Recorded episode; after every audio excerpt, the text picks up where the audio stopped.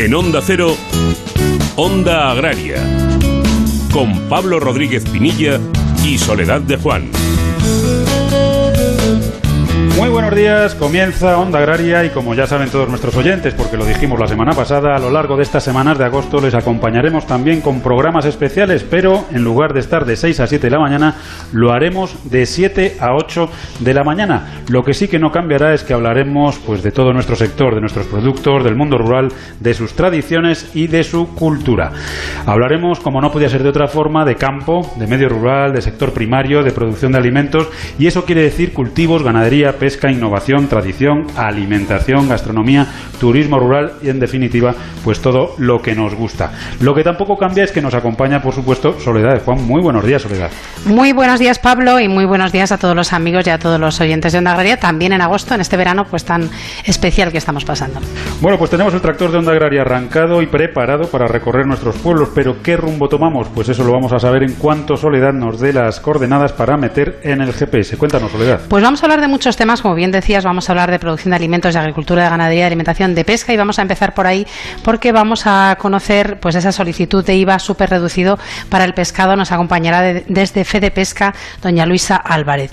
Vamos a hablar de mujer rural, vamos a hablar de despoblamiento y es que nos va a acompañar también en unos minutitos la presidenta de AFAMER, doña Carmen Quintanilla. Con ella queremos conocer el efecto del COVID en la España despoblada y también las previsiones que hace esta organización eh, para los próximos meses y los próximos años. Queremos conocer también la experiencia en la utilización de herramientas de sensorización de cultivos y recopilación de datos. Nos acompañará el director técnico de AgroLaínez, que es don José María Laínez. Vamos a visitar la provincia de Teruel, pero queremos conocer cuál es su industria agroalimentaria, queremos conocer su turismo rural y también, por supuesto, su gastronomía. Nos acompañará el presidente de la Diputación Provincial de Teruel, que es don Manuel Rando López. Y vamos a hablar también del turismo en el sector pesquero, la importancia social que tiene y la importancia que tiene además Pablo para la incorporación de la mujer al sector pesquero. Nos acompañará la directora de Turismo Marinero desde Estepona, en Málaga, que es doña Sonia Cruz Ibarra. Bueno, pues mucho trabajo por delante, pero antes de empezar, Soledad, tienes que decirnos cómo pueden contactar los oyentes con nosotros. Pues lo más sencillo, a través de esta dirección de correo electrónico, ondaagraria.onda0.es. También a través de las redes sociales nos pueden seguir y hacer Onda Agraria con nosotros, contactando en Twitter y en LinkedIn con Onda Agraria. Y si quieren escribirnos una carta por correo postal, también es posible, aunque ya a estas alturas de la película parezca que no, pero sí. Onda Cero Radio, programa Onda Agraria, en la calle Fuerteventura, número 12. Estamos en San Sebastián de los Reyes, en la Comunidad de Madrid, con el código postal 28703. Bueno, y ahora sí, una vez marcada la linda y reconocido el terreno, comenzamos Onda Agraria y lo vamos a hacer hablando de pescado. Nos vamos a la marea. Pablo Rodríguez Pinilla y Soledad de Juan, Onda Agraria.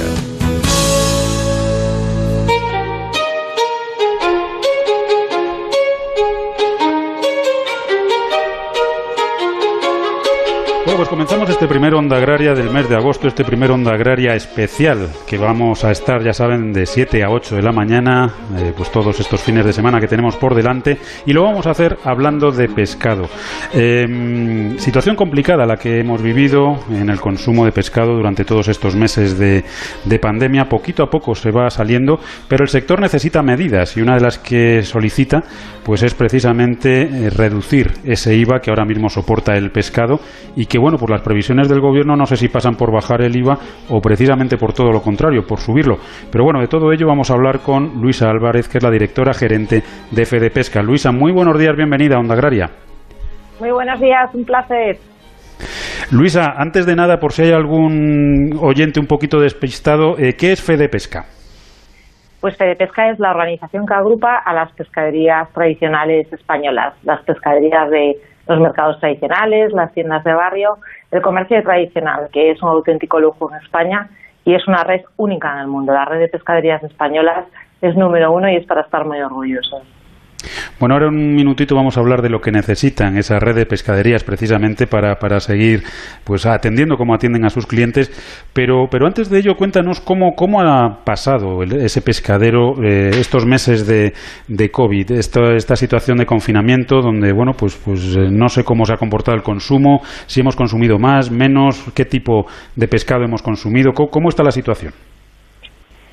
Bueno, nuestro, en nuestro sector, el comercio tradicional, eh, ha dado una respuesta absolutamente impresionante, espectacular. al igual que el resto de la cadena pesquera. Como sabéis, estamos unidos con la patronal de los armadores y con la Federación Nacional de Cofradías de Pescadores en un comité de crisis que hemos seguido muy de cerca la evolución de nuestro sector y ha sido mm, de verdad que increíble. En el caso de las pescaderías tradicionales, eh, se han expuesto. Cuando se morían había mil fallecidos al día.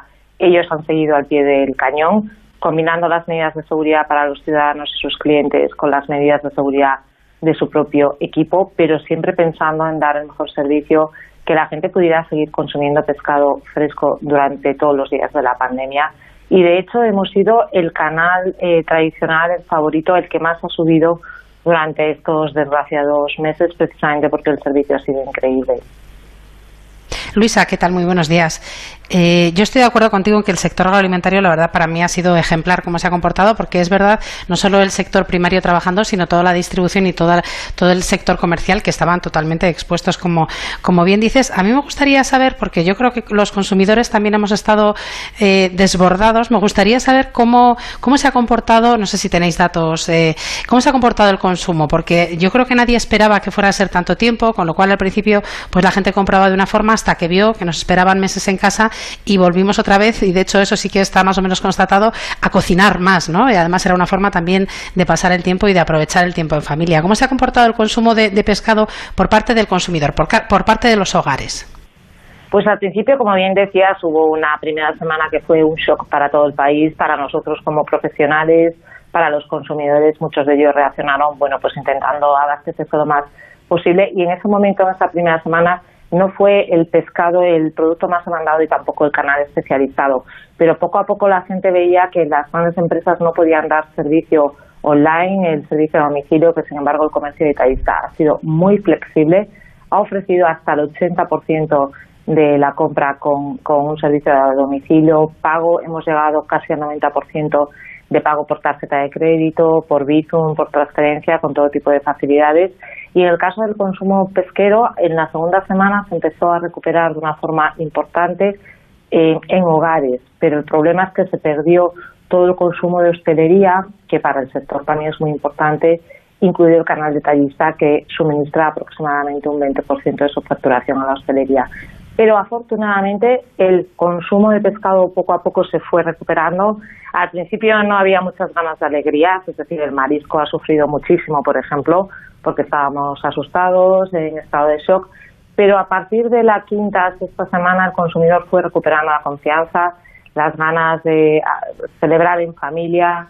Eh, también se dio cuenta que llegaban productos que normalmente se desvían al canal Oreca, como por ejemplo eh, calibres muy grandes, ¿no? De pues una lubina salvaje gigantesca o corvinas o productos que normalmente no llegan tanto a la pescadería y que estuvieron a un precio bastante razonable. Entonces, al final se fue recuperando el consumo, pero echamos de menos, obviamente, la hostelería. Luisa, eh, ¿qué, medidas necesita el, sector de las pescaderías para que ese consumo pues, pues eh, siga subiendo, para que no se resienta y para que, en definitiva, pues, pues el sector progrese? Pues realmente toda la cadena pesquera estamos muy preocupados porque acaban de publicarse también los datos del año 2019 que los presentó recientemente el ministro Planas. Hemos vuelto a perder consumo en los hogares en el año 2019, por persona y año, solo se consumieron 22,53 kilos, volviendo a bajar, y ya llevamos un 17% de bajada en hogares desde el año 2013. Eh, Esto es muy preocupante porque además el consumo de pescado fresco es el que más se va resintiendo y los hogares con niños pequeños que apenas llegan a 10 kilos al año y en consumo de pescado fresco están en 4,6. ¿Qué pedimos como sector? ¿Qué pedimos el comité de crisis también con CEPESCA y con la Federación de Cofradías?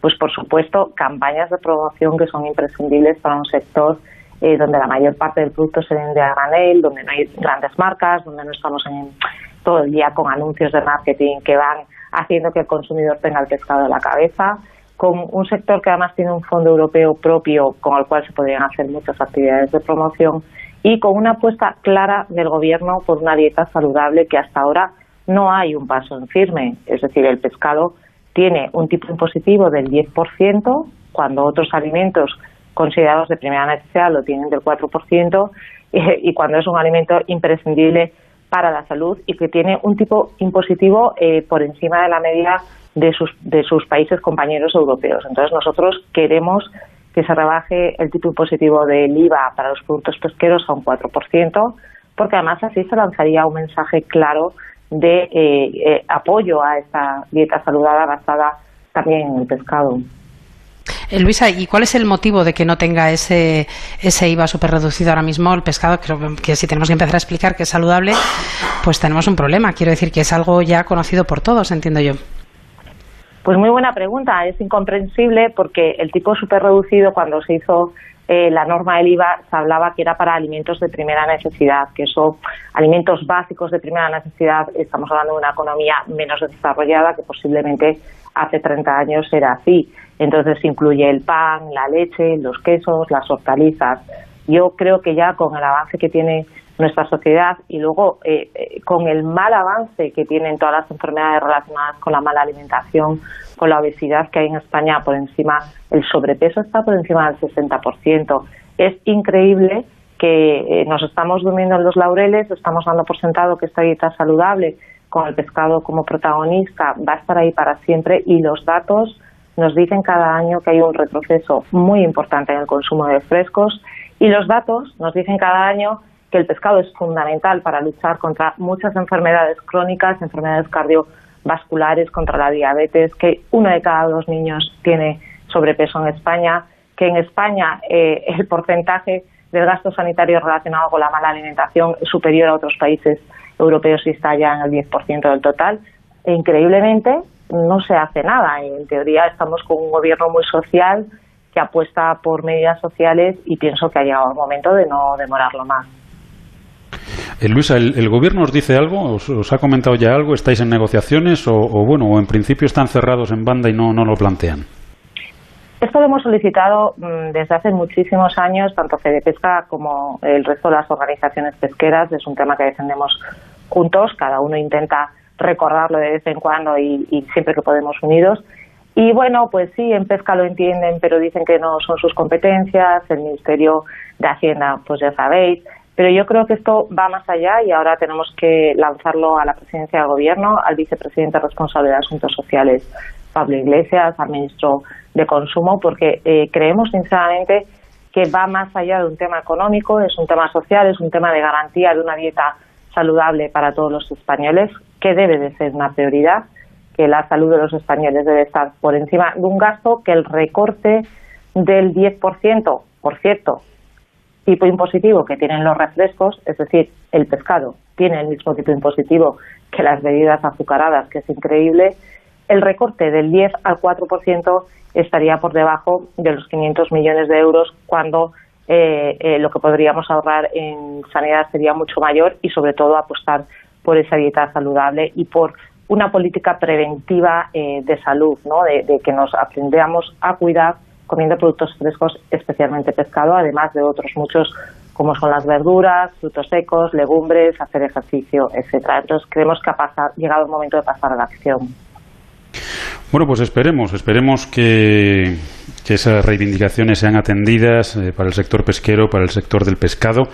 Y, mientras son atendidas, lo que sí tenemos que hacer es seguir consumiendo pescado por nuestra salud y por la salud también de un sector que, que se lo merece. Luisa Álvarez, directora gerente de Fede Pesca, muchísimas gracias por habernos acompañado y hasta otro día en el que seguiremos hablando de pescado. Muchísimas gracias a vosotros. Ya sabéis, a comer de tres a cuatro veces pescado, que hay una variedad increíble y hay unas pescaderías tradicionales que te lo acercan a casa como tú quieras y preparado, listo para cocinar muy fácil. Pues será un placer hacerlo. Un saludo. gracias, un saludo, a disfrutar.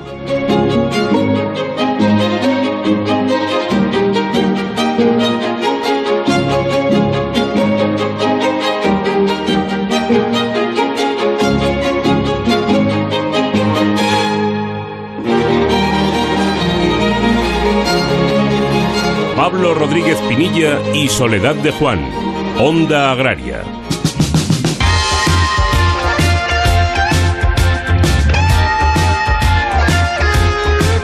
A mí me encanta el pescado, la verdad es que es una maravilla y es verdad que es variadísimo, ¿no? Tienes todo tipo, tienes un abanico y eh, yo creo que es casi inacabable, ¿no? De, posibilidades de hacerlo, de comerlo, de especies, es increíble. Bueno, es un lujo que tenemos al alcance además en España, así que hay que aprovecharlo. Vamos a hablar ahora de mujer rural, vamos a hablar de esa España despoblada y eso significa que nos acompaña esta mañana doña Carmen Quintanilla, presidenta de AFAMER. Carmen, como siempre, muy buenos días y bienvenida a Onda Agraria. Muy buenos días y encantada de estar en Onda Agraria con Pablo y contigo, Soledad. Un placer. Buenos días, Carmen. Buenos días. Carmen, ¿cómo, cómo, ¿cómo ha vivido la España más despoblada, esa España rural de esos pueblos pequeñitos, toda esta crisis del COVID, especialmente esos meses tan malos? ¿Cómo ha sido allí? Bueno, pues lo ha vivido como toda España, ¿no? Ante una terrible tragedia y que estamos viviendo, ¿no? La pandemia no ha terminado, la pandemia sigue presente en nuestras vidas y sobre todo de unos efectos impredecibles que todavía no somos conscientes de lo que está pasando, ¿no? Yo ya lo he dicho, estamos ante una nueva era del mundo, ¿no? Una era en donde, bueno, va a cambiar todo y a mí lo que me ha producido una mayor tragedia es ver mm, datos escalofriantes como casi 32.000 personas mayores han muerto en España, ¿no? 32.000 personas mayores de 65 años, muchas de ellas y que mm, muchas de ellas vivían en la más absoluta soledad y que además eh, ellas habían dado todo lo mejor de sí mismas por, por darnos lo que lo que está, lo que hoy tenemos, ¿no? La democracia, la libertad y por lo tanto pues lo hemos vivido con, con mucha pena, con mucha tragedia y sobre todo hemos hecho algo muy importante las mujeres rurales de Afamer, crear la mayor red solidaria de creación de mascarillas de toda España, de norte a sur, de este a oeste, gracias a una gran mujer, a una bióloga que se puso en contacto con nosotras y que a través de ella hemos conseguido pues telas, donaciones de telas, gomas y hilos para hacer mascarillas para conductores de ambulancias que no tenían un mínimo equipamiento sanitario para poder recoger a las personas infectadas por el coronavirus o por ejemplo para los que atendían a nuestros mayores, a las cuidadores en las residencias de mayores o a los cuidadores a domicilio o sencillamente aquellas personas mayores que necesitábamos proteger mucho más porque su vulnerabilidad era mayor. Y bueno, pues efectivamente lo hemos hecho como lo hacen las mujeres de Afamer, como verdaderas heroínas, como mujeres generosas y sobre todo dando las gracias a todas aquellas empresas que nos han donado telas porque en un primer momento lo que hacíamos era hacerlo con las telas que, de las sábanas que teníamos en nuestras casas, ¿no? Y cada una de ellas con su máquina de coser en esos pueblos perdidos de la geografía española y también ayudando a esos mayores a recibir una llamada de teléfono, esa llamada de teléfono a esa persona de 70, 80 años que vivía sola, que se perdía la noción del tiempo, que empezaba a tener un sentimiento de que no pasaba el tiempo por ella y que indiscutiblemente necesitaba esa llamada amiga o esa llamada de teléfono para saber que no estaba sola porque no solamente estamos hablando de una recesión económica, sino también estamos hablando de una recesión social y humanitaria que es tan peligrosa como la económica, ¿no? Separarnos de aquellos que nos, que nos quieren o que queremos o realmente vivir como estamos viviendo en estos momentos, ¿no? Desde una distancia y eso es malo para una sociedad y bueno, nosotras queremos ahí hacer un llamamiento, un llamamiento a que tenemos hoy más que nunca que hablar que la recesión social no puede pasar, sino que tiene que darse todas las, las circunstancias para protegernos, para ayudarnos y para que en ese mundo rural, desde luego, hoy más que nunca está mirando el mundo urbano a ese medio rural, a un medio rural de mejor calidad de vida, de una vida mucho más saludable, de una vida que posiblemente yo espero que el gobierno se dé cuenta que hoy ese mundo rural tiene una oportunidad de volver a poblarse o de volver a tener más habitantes de los que hoy tenemos, pues indiscutiblemente las mujeres rurales estamos levantando nuestra voz y sobre todo estamos siendo más solidarias que nunca y estamos haciendo aquello que sabemos hacer, que es crear redes de solidaridad y de justicia social. Eh, Carmen, en esa línea, ¿qué, actividades tenéis previstas así a corto o medio plazo? Bueno, pues tenemos muchas actividades previstas. En estos momentos acabamos de crear una audioguía en nuestra página web para las personas mayores que viven en el medio rural y que por eso en estos momentos también tenemos que hacer un llamamiento a que la fibra óptica, que Internet llegue a todos los rincones del mundo rural, a todos los rincones de los pueblos de España, para que efectivamente estamos ante la digitalización, se nos ha adelantado cinco años, es decir, estábamos aprovechando las bonanzas de Internet, estábamos aprovechando esta nueva era de la digitalización, pero se ha adelantado y, ese adelantamiento nos puede producir inseguridad jurídica, sobre todo a las, en las personas mayores, sobre todo mujeres mayores que viven en el medio rural y que tenemos que hacer todo lo posible porque esa digitalización llegue y de la única manera que puede llegar es indiscutiblemente teniendo la fibra óptica y, bueno pues todo lo que significa la era de la digitalización en cada rincón de los pueblos de España. Por eso hemos creado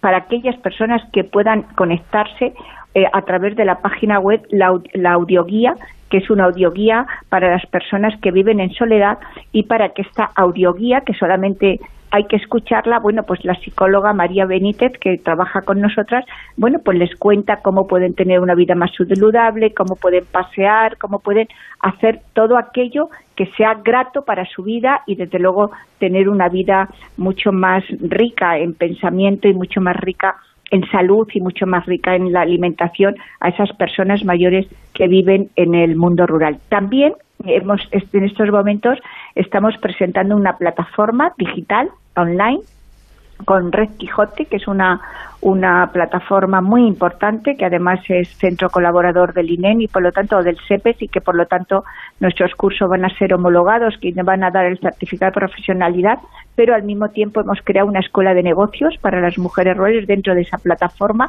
y que en estos días vamos a poner en funcionamiento para llegar a cualquier rincón de España donde haya una mujer que se quiera formar como lo estamos haciendo también con nuestra propia plataforma Turisabor, esa es una plataforma de turismo, bueno, pues ahora vamos a, más y va a ser una plataforma de todo tipo de cursos, además asequibles económicamente, donde las mujeres puedan formarse y puedan seguir emprendiendo, porque nuestras mujeres, el 60% que reciben formación presencial de AFAMER, encuentran empleo. Por lo tanto, bueno, pues estamos apostando en un momento de recesión económica muy fuerte en España porque ese mundo rural indiscutiblemente no se siga despoblando y las mujeres son las principales creadoras de vida, pero sobre todo también de riqueza cuando emprenden. Una mujer cuando emprende no solamente se enriquece ella, sino que enriquece a toda la sociedad y al mismo tiempo la mayoría de ellas, a pesar de las distintas crisis económicas, siguen manteniendo su, su, mm, su proyecto económico y su,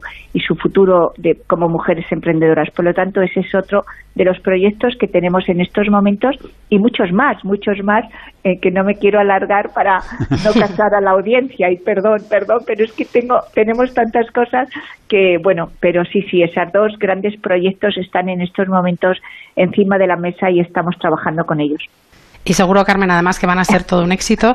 Eh, como siempre, bueno, lo primero, nuestro, nuestro homenaje y nuestro agradecimiento a todas esas mujeres que han sido tan solidarias y que han estado fabricando desde sus casas mascarillas. Pero yo me quedo, Carmen, con esa parte tan importante que nos has contado, pues de la ayuda social, porque es verdad que esta crisis nos ha traído algo nuevo y es, es la soledad, la distancia, el no poder desplazarte de provincia y tienes personas mayores lejos de ti, no, o incluso teniéndolos cerca. Hemos estado sin poder acercarnos, no solo para ayudarlos, sino para darles un abrazo. Y eso la verdad es que ha sido duro duro para todos, así que también en, eso yo creo que habéis sido ejemplares. Como siempre, Carmen, muchísimas gracias y como tenéis otros muchos proyectos en la recámara, hablamos otro día, ¿te parece?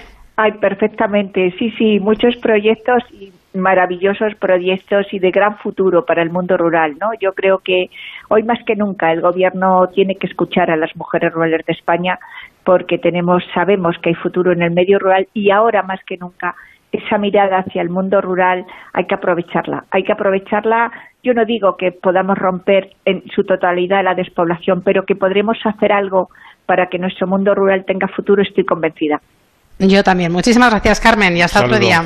Un placer, un abrazo muy fuerte. Feliz verano, un beso.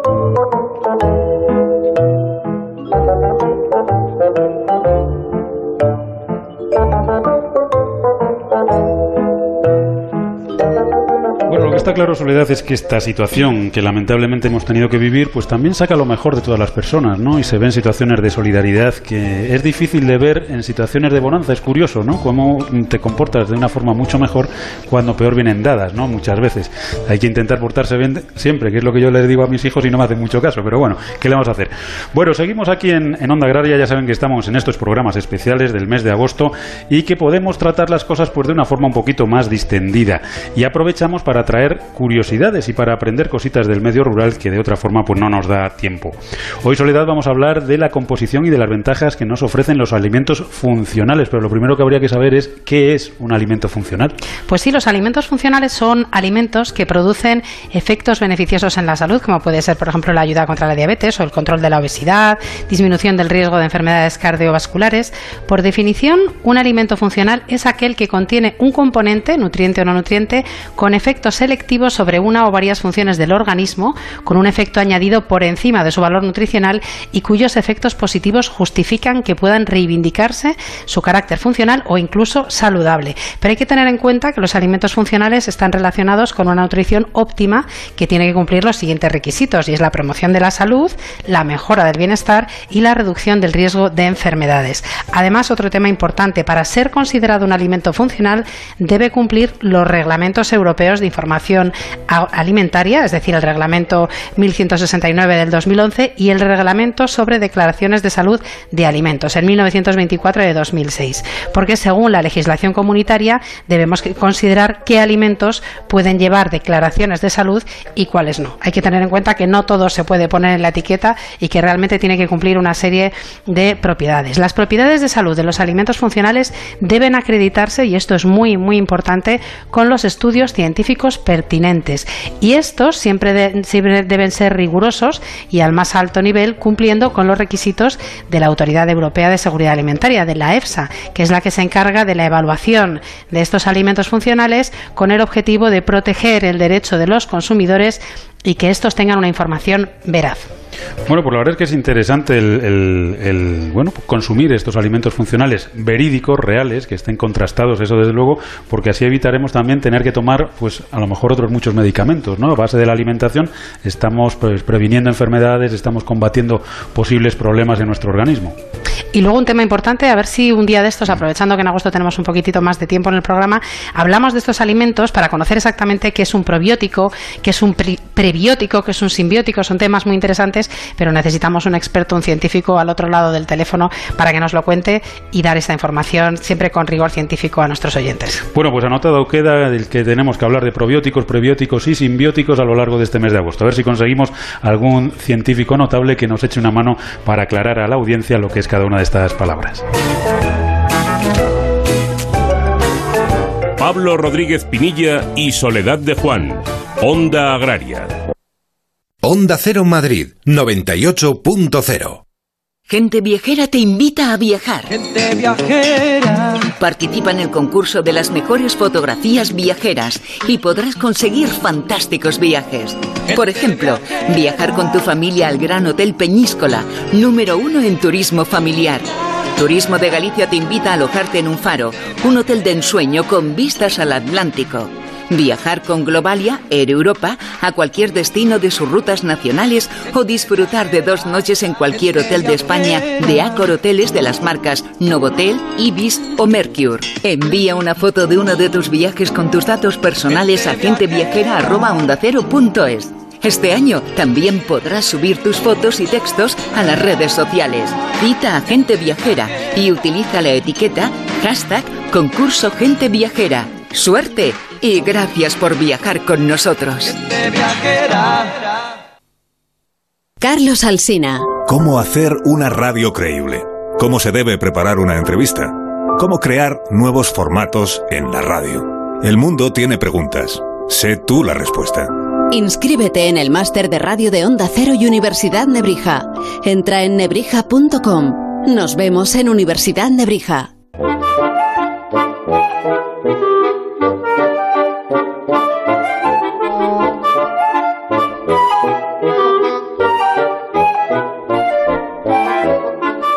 Pues aprovechando que estamos hablando de, alimentos funcionales, de lo que es bueno para nuestro organismo, vamos a desplazarnos hasta una provincia que la verdad es que lo tiene todo, prácticamente todo, porque, bueno, mar no tiene, pero no le hace falta, realmente no le hace ninguna, ninguna falta. Nos vamos hasta la provincia de Teruel, donde queremos conocer, pues, cuál es su tejido agroalimentario, eh, qué oferta de turismo rural tiene y, por supuesto, qué nos ofrece a nivel gastronómico, que ya saben que es una constante aquí en Onda Agraria porque nos gusta comer, nos gusta comer variado y siempre recorremos los rincones de nuestra geografía para pues conocer esos productos excelentes que, están muchos de ellos un poco escondidos, pero aquí los sacamos a, a flote. Para hablar de todo ello tenemos con nosotros a don Manuel Rando López, que es el presidente de la Diputación Provincial de Teruel. Don Manuel, muy buenos días y bienvenido a Onda Agraria. Hola, muy buenos días. Muchas gracias. Don Manuel, estamos diciendo que a Teruel pues realmente lo único que le hacía falta era el mar, pero que tampoco eso es imprescindible, que podemos pasar unas vacaciones maravillosas yéndonos a, la provincia de Teruel. Maravillosa. La verdad es que Teruel es, eh, era una gran desconocida. Eh, tenemos las maravillas de Teruel y dentro de esas maravillas pues está lo que es la, la alimentación, una alimentación que cuidamos con exquisitez, alimentos ecológicos, alimentos de la tierra, alimentos sostenibles, agricultura sostenible, dentro de un turismo sostenible. Bueno, decir que en, Fitur nos dio el premio al turismo sostenible, ¿verdad? Entonces somos una tierra pues que bueno, pues que, que, que, tiene beneficio de que ese desarrollo industrial que realmente no ha llegado ahora de cara al futuro, tenemos unas miras muy altas y muy amplias porque lo que eh, demandan las sociedades eh, eh, industriales más industrializadas es justamente ese tipo de alimentación, ese tipo de, vida. Eh, nosotros estamos en el mejor de las disposiciones. Eh, don Manuel, eh, dentro de todo ese tejido, dentro de toda esa pues, pues la recuperación económica que estamos pues experimentando, ¿qué papel juega la industria agroalimentaria y, bueno pues qué industrias punteras se, pueden distinguir en Teruel? Sí, a ver, en Teruel eh, ahora eh, fundamentalmente tenemos la industria agroalimentaria, como bien ha dicho, pues fíjate, tenemos denominaciones de origen y productos de indicación geográfica protegida, como por ejemplo el, el de Calanda, el aceite de Bajo Aragón, que, el doctor Grande Cobian dijo que era uno de los mejores aceites o sea, del mundo, un alimento funcional, como decían ustedes, un alimento totalmente beneficioso contra eh, a favor de la salud tenemos el jamón de denominación de origen, el jamón, el mejor jamón blanco del mundo, calidad-precio. Eh, tenemos la trufa de Teruel. Fíjese usted, eh, producimos más trufa en Teruel que en toda Francia. ¿eh? Una trufa negra de primera calidad y que va y que va a más.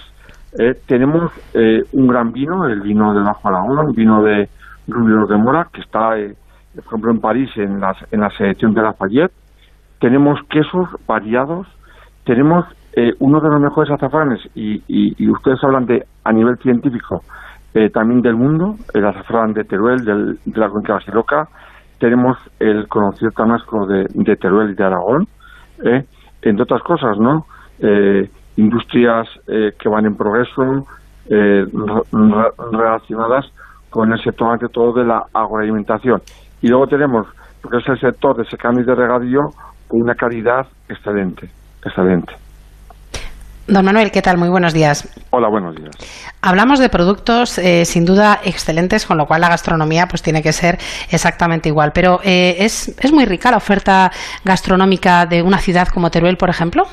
Sí, sí, es muy amplia, muy rica, porque además eh, ya desde hace años contamos con una escuela de, de hostelería de reconocido prestigio y de ahí la verdad es que las personas que han ido a prepararse ahora están afrontando están montando negocios eh, a lo largo de toda la provincia. Es una provincia muy rica en patrimonio medioambiental, histórico, cultural, inmaterial, los amantes de Teruel, entre otras muchas cosas, y por tanto, a nivel gastronómico, acompaña perfectamente la oferta turística eh, que tiene Teruel. Además, es un turismo muy, muy, muy familiar, muy rural, eh, que oferta en estos momentos, bueno, en estos momentos estamos teniendo mucho turismo, ¿por qué? Pues porque eh, lo rural atrae, ¿no? Atrae más aún en esta situación de COVID, eh, de, esta pandemia, y que la gente quiere paz, paz, tranquilidad, y como Teruel, yo, yo siempre hablo, mire usted, yo siempre hablo de las maravillas de, Teruel, pues que es, es un sitio maravilloso, tenemos, fíjese usted, tenemos siete de los pueblos más bonitos de España, ¿eh? Por tanto, eh, eh, lo tenemos todo. Y el mar, aún, aún le voy a decir, lo tenemos a un hora y pico. O sea, quiero decir que, que realmente eh, vivir en Teruel es, tener calidad de vida. Tenemos y reivindicamos otras muchas cosas, pero la calidad de vida que hay en Teruel y el futuro que hay para, para, para la gente joven, para cualquier persona que quiera vivir de esta forma, ¿no? tener una vida sana y de, y de calidad, pues es, es la provincia adecuada para ello. Don Manuel, la situación, la, crisis sanitaria que hemos vivido en los meses que lo hemos pasado francamente mal, pero puede suponer también un punto de inflexión para, para, para, para las personas que, pues de repente, después de vivir esta situación, e incluso con cambios, ¿no? Porque hay mucha gente teletrabajando, hay gente teleestudiando, no sé si esa palabra existe, pero puede suponer un punto de inflexión para que la gente se mueva hacia ciudades o provincias, pues que hasta ahora estaban un poquito más, entre comillas, abandonadas. Eh, puede ser y, y de hecho lo está haciendo ¿eh? Usted lo está diciendo, lo está haciendo. Eh, la pandemia ha sido muy penosa, muy dolorosa.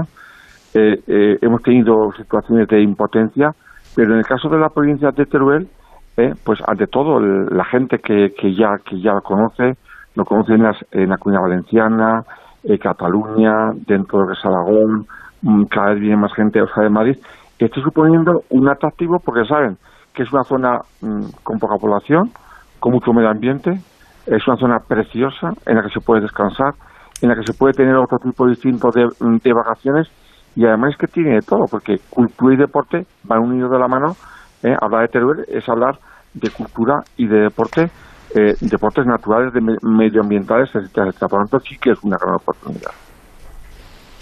Don Manuel, eh, nos queda un minutito apenas, eh, pero sí nos gustaría que, nos dijera, pues, eh, qué tenemos que comer cuando vayamos a la provincia de Teruel, qué nos recomienda que, comamos. Mire usted, es que va a tener una, una depende a, a, la zona que vaya usted, va a tener una amplia variedad de productos exquisitos, además con una calidad-precio extraordinario. Mire, desde luego quien viene a Teruel tiene que probar pues un, jamón de denominación de, de origen, unas, unos huevos, por ejemplo, trufados, eh, yo lo, eh, con, aceite del, del, del un buen vino, o sea, de Teruel, eh, le ponen también de picoteo unos quesos variados de, de muchísimas zonas de Teruel, son quesos familiares fundamentalmente, y de postre un botón de, de osa, de calanda, por ejemplo, ¿no? entre otras muchas cosas, ¿eh? El, el, el tenasco es exquisito porque cada vez el cordero está mimando más, pastan, pastan, están al, al, aire libre y tiene un sabor extraordinario, ¿no? Eh, un corderito a la brasa, pues por ejemplo, eh, seguro que se, que se irían pues, a todo el mundo encantados de estar en esta provincia, porque esta, esta provincia enamora, eh, o sea, de verdad, ¿eh? esta provincia enamora, quien viene vuelve. Pues la verdad es que yo doy fe de ello. Yo he estado poquitas veces en Teruel, pero el recuerdo siempre ha sido maravilloso y siempre ha sido, siempre recuerdo esos paisajes, esos productos, esa arquitectura, pero sobre todo recuerdo a su gente, gente agradable y muy buenos embajadores de su tierra, que yo creo que es una gran virtud y es de, ser buena gente. Don Manuel Rando López, presidente de la Diputación Provincial de Teruel, muchísimas gracias por habernos acompañado en este paseo, pues a través de, la provincia. Y con total seguridad nos veremos por allí en algún momento. Sí, sí, yo les agradezco que se acuerden de todo eso, porque creo que merecemos ser, ser, ser conocidos. De verdad, muchas gracias por, por tener las atenciones que han tenido con, con esta provincia. Bueno, es un placer, desde luego. Un saludo y hasta otro día, don Manuel. Muchas gracias, hasta luego.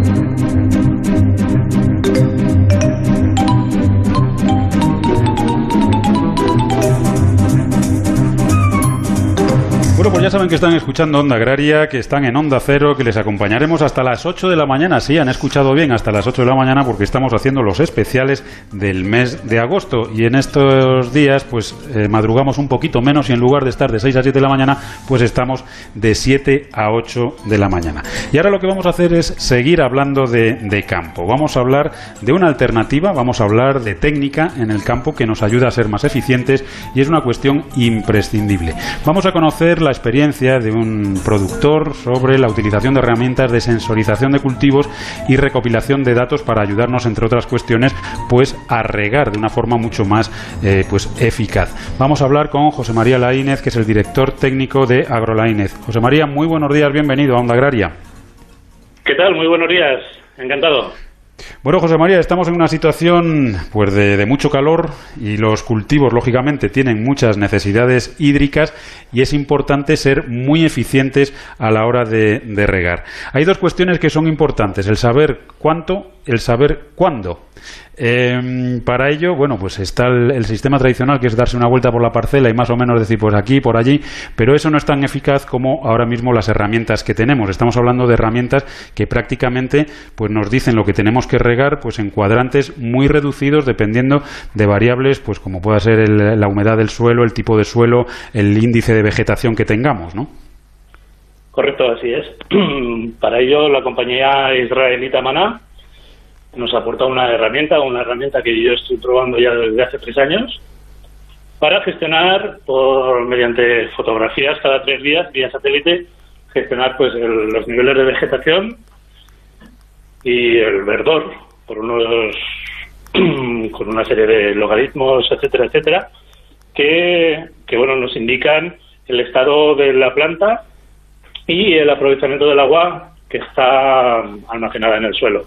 Entonces, esta herramienta, sin ningún tipo de sensor, ni de suelo ni de planta, nos genera una información tremendamente eficaz y, bueno, y, efectiva, ya que en un momento eres capaz de saber cómo está tu plantación, tanto de frutales como de hortícolas, como de extensivos. Eh, sin moverte de la oficina, más o menos sabes cómo está, cómo está la finca, cómo está el estado del riego y si hay algún problema.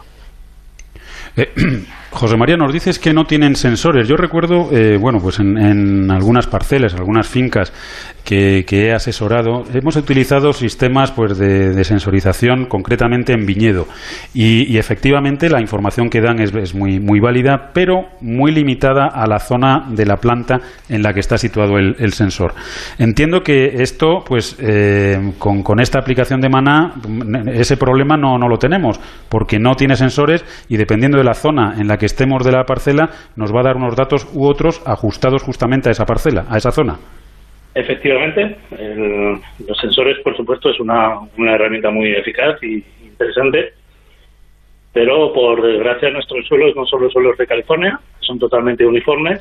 En Aragón, concretamente, es la zona donde yo me ubico, tenemos muy diferente tipología de terreno y, bueno, los sensores o tienes muchos sensores y recopilas muchos datos diariamente o, la verdad que es, complicado poder seguir las indicaciones de estos de estos sensores. Por lo cual, en Maná, mediante la, el uso de, satélites tanto gratuitos como de pago, permiten obtener imágenes satelitales del verdor y del vigor de la planta, que en inglés tiene una, una abreviación es NDVI, y cada tres días pues nos, envía una información súper fidelísima de, cómo está la, situación, de cómo está toda la parcela.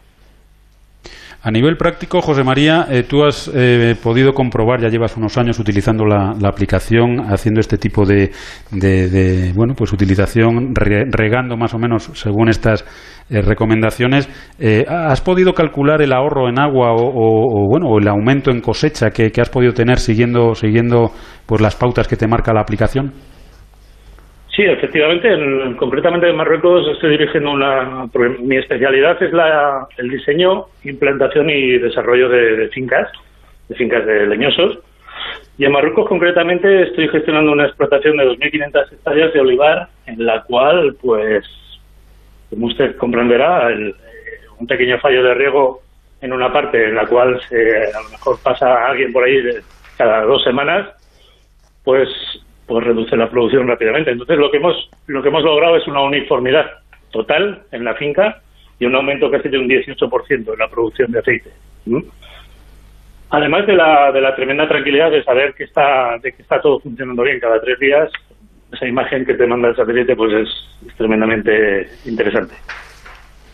Bueno, pues yo creo que es importante aquí en Onda Agraria siempre tratamos de estar al día en cuestiones pues de tecnología, de innovación, que, son fundamentales para que el sector agroalimentario siga avanzando y que seamos cada día más respetuosos con ese medio ambiente. Normalmente cuidamos del medio ambiente, eso, eso por, por definición de agricultor, de productor, son los guardianes que están ahí, de ganadero, por supuesto, los que están ahí día a día al pie del cañón.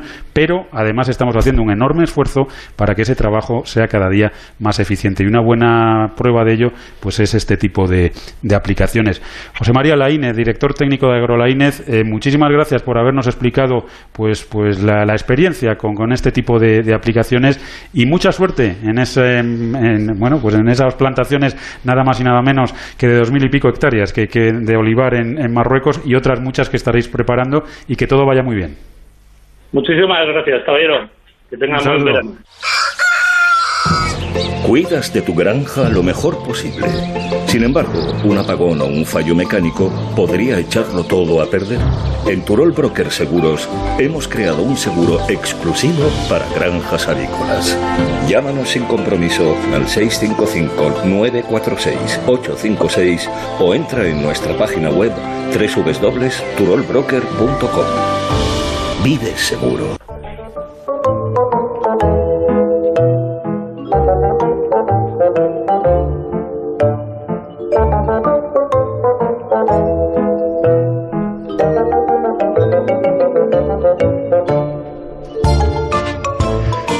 Pues siempre decimos que, es fundamental estar atentos a, las plantas, ¿no? Las plantas son seres vivos y nos hablan, nos escuchan, nos, hay mucha gente que habla con sus plantas y lo notan en el, en el crecimiento, ¿no? Eso tiene su explicación técnica.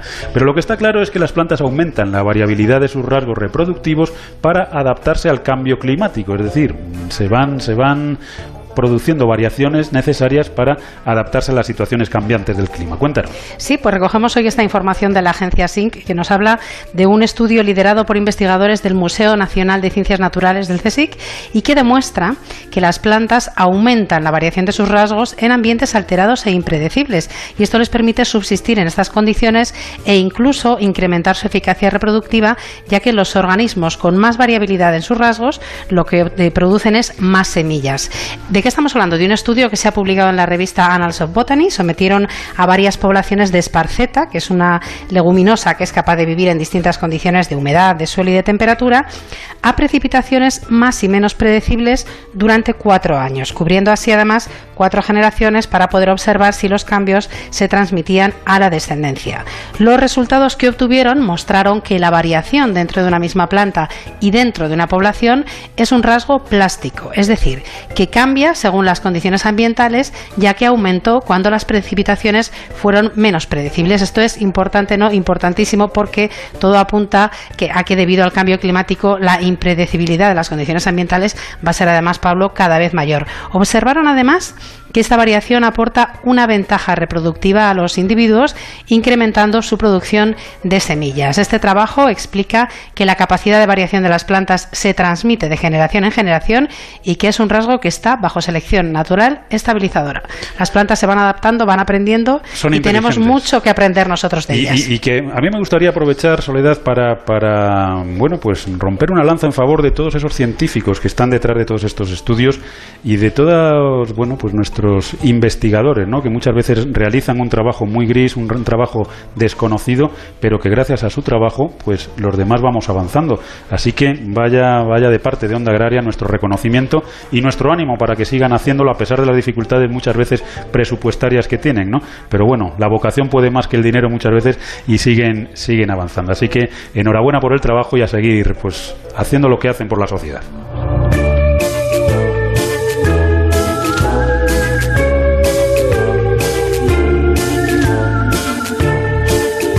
Onda Agraria. Onda Cero.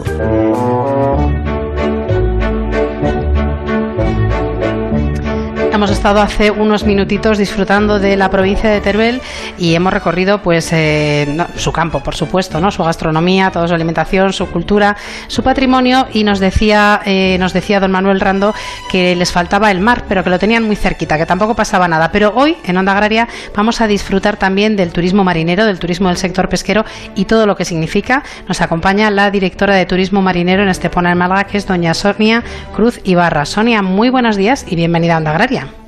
Hola, muy buenos días y bienvenido a bordo. buenos días, Sonia.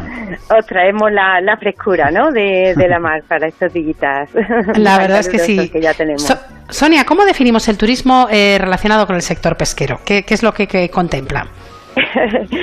Realmente el turismo marinero ha supuesto, tanto para el sector pesquero como para la ciudadanía y la sociedad, una auténtica sorpresa eh, porque para el sector pesquero supone una oportunidad de poder diversificar eh, nuestra actividad en sí, la actividad de la pesca artesanal en este caso, y eh, de la forma de acercando a las personas al mar, al patrimonio, a este oficio no tan poco conocido y tan ligado a las personas desde tiempos ancestrales. Todo el mundo al final no pues viene a nuestras costas a comer el pescadito, hasta la del mar, pero hay un desconocimiento en estos años no nos hemos dado cuenta que hay un eh, bastante desconocimiento en lo que es la historia que hay detrás y todo lo que conlleva. Entonces, como te digo, no tanto para el profesional supone una forma complementaria de, de incrementar sus rentas y pues bueno, para las personas una oportunidad única y maravillosa de acercarse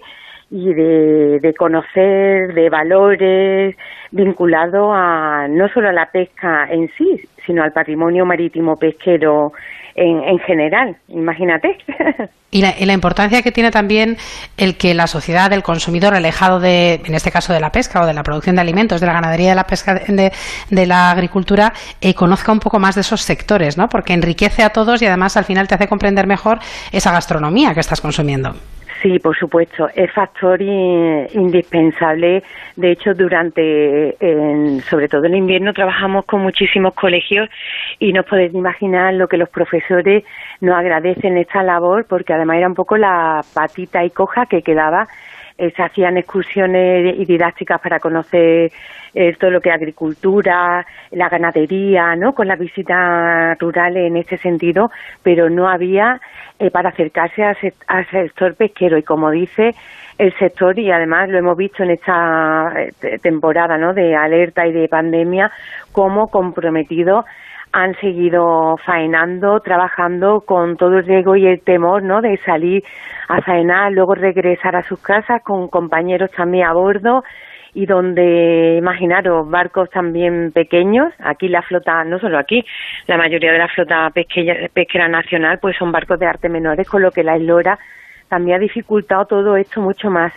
Y ese conocimiento y, eh, o como decía, no compromiso, ¿no? De ser los proveedores de esta despensa, ¿no? natural y salvaje, porque lo que traemos eh, es muy poco conocido, muy poco valorado y lamentablemente no se conoce realmente la figura de esas mujeres del mar, de esos pescadores, la figura que tienen, tanto como digo, ¿no? de traer eh, el alimento a, a puerto, a casa, como también proyectos de quitar los residuos y basura de, que se encuentra en, en los artes de pesca y eso tampoco lo conocen, ¿sabes? Entonces, digamos que con turismo marinero, que con, cuando las personas vienen y viven la experiencia y digamos que dentro de sus vacaciones y ocio, pues pueden destinar, además precios económicos y familiares, pueden destinar ese, ese dinerito, ¿no? Pues para vivir esto, no solo salen al mar y lo que conlleva, es decir, no solo y con todo lo que conlleva el salir al mar y ahora mismo, ¿no? Lo que aporta el estar en contacto, sino, como decía, los valores y de revalorización y os garantizo que raro es la persona que cuando finalizamos no consume pescado en restaurantes de la zona o compran pescaditos si están en, en apartamentos y tienen cocina. En nuestras rutas, una vez que venimos de la mar, de verlo a ellos en faenar, ¿no? Cómo levantan las redes de pesca, dependiendo el, el horario que cojamos, pues vemos los barcos de por la mañana cuando vienen con, ¿no? Con la sardina, el boquerón, tan famoso aquí en la provincia de Málaga, como por la tarde para ver a los barcos que de arrastre, en este caso, que nos traen gambas, los lenguados, cigalas, y luego ambas rutas las conectamos con lo que es en tierra, con una visita, como no podía ser menos, a nuestra lonja del pescado eh, para verlo en directo, cómo es una subasta, cómo es la trazabilidad de ese pescado y que entiendan cómo es un pescado sostenible, eh, salvaje, eh, y pescado no pues con compromiso con conciencia pues en sus temporadas con los artes ya estipulados desde hace muchísimos años no por la por Europa pero ese conocimiento no lo saben las personas. Entonces ya os digo que cuando finalizamos estas rutas marineras las personas aparte de encantadas y sorprendidas que era lo que decía también eh, es conocimiento y hay personas, pues más allá de salir y no ver delfines, que lo vemos también, pues que le están aportando a su hijo en muchas ocasiones o a ellos mismos, ese conocimiento, pues es un wow. Sonia, ¿qué es lo que más gusta, qué es lo que más sorprende a, a los visitantes, a los turistas que, que se embarcan con vosotros? Pues yo creo que lo que más les sorprende puede ser esa realidad que tiene el sector pesquero no se imagina la dedicación y la larga jornada de interminable y como digo no esa dedicación ese compromiso en proyectos el, el, compromiso también la situación en sí, es decir, la misma realidad que tiene. Por supuesto, o sea, la mar, ¿no? El verlo levantar cuando en las redes, cuando nos acercamos, nosotros vamos en un barco de sextalistas donde de recreo donde las personas pues bueno eh, ahí no van las redes ni los artes de pesca sino que hemos tenido que comprar aparte del pesquero otro habilitado pues para estar súper cómodo y seguro.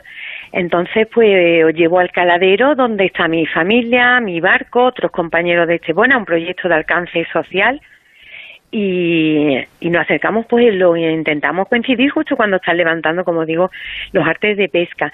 Entonces ese momento de sacar el pescado el ver cómo devuelven por ejemplo los pulpos pequeños al agua que a lo mejor antes de devolverlo si tenemos niños nos, e, nos echan nos lanzan algunos como, están vivísimos pues nos lanzan algunos y somos son los niños o las familias las que lo devuelven al agua. Ese gesto de protector y tal en conjunto eh, pienso lo que puede ser lo que más destaca. Pero igualmente no sé si es porque soy la mamá del proyecto pero más allá de eso porque veo las caritas y las opiniones y el feedback en general de los que nos visitan que en general la experiencia ese aporte de riqueza mm, todo. Y si ya no aparecen los delfines como muchísimos días detrás del barco comiendo el pescado, pues ya es la guinda, ¿no? De, del pastel.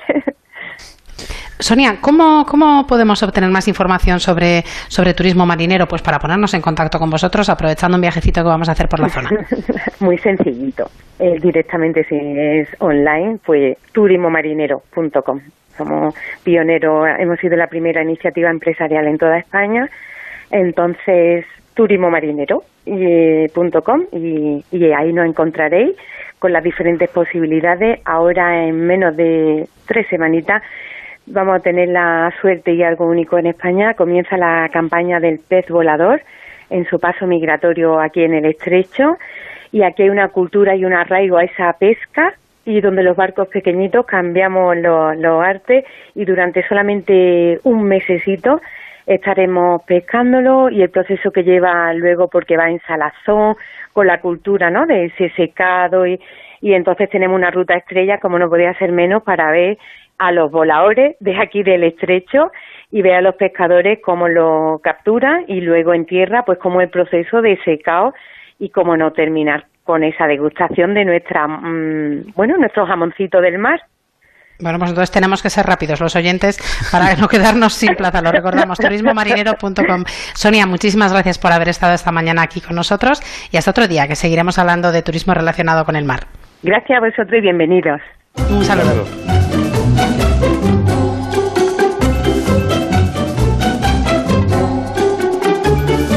Soledad, pues la verdad es que se nos acabó el tiempo. Ahí por las 7 de la mañana cuando empezamos el programa parece que hay mucho por delante, pero la verdad es que se pasa volando. Esperamos que hayan pasado un buen ratito, pues hablando de, eso, de agricultura, de ganadería, de pesca, de turismo, de, en definitiva, todo lo que esconde nuestro medio rural, nuestro sector agroalimentario. Soledad, ¿qué tal va tu huertito que no te he preguntado hoy? Bueno, podría ir mejor. para septiembre, me ha quedado para septiembre. Bueno, pues estaremos atentos durante todo este mes de agosto al huertito de Soledad para que no nos lo deje demasiado tiempo. David Peñalba estuvo en el control técnico a los mandos de la cosechadora. Soledad, que pases un buen sábado y hasta mañana. Hasta mañana a todos, feliz día. Bueno, ya saben que Onda Agraria es el programa para los que trabajan en el campo y para aquellos a los que les gustaría hacerlo. Nos vamos y recuerden que estén donde estén, díganlo. Yo escucho Onda Agraria. Les esperamos mañana domingo de 7 a 8 de la mañana aquí en Onda Cero, en Onda Agraria, para seguir hablando de campo y hablando de mar.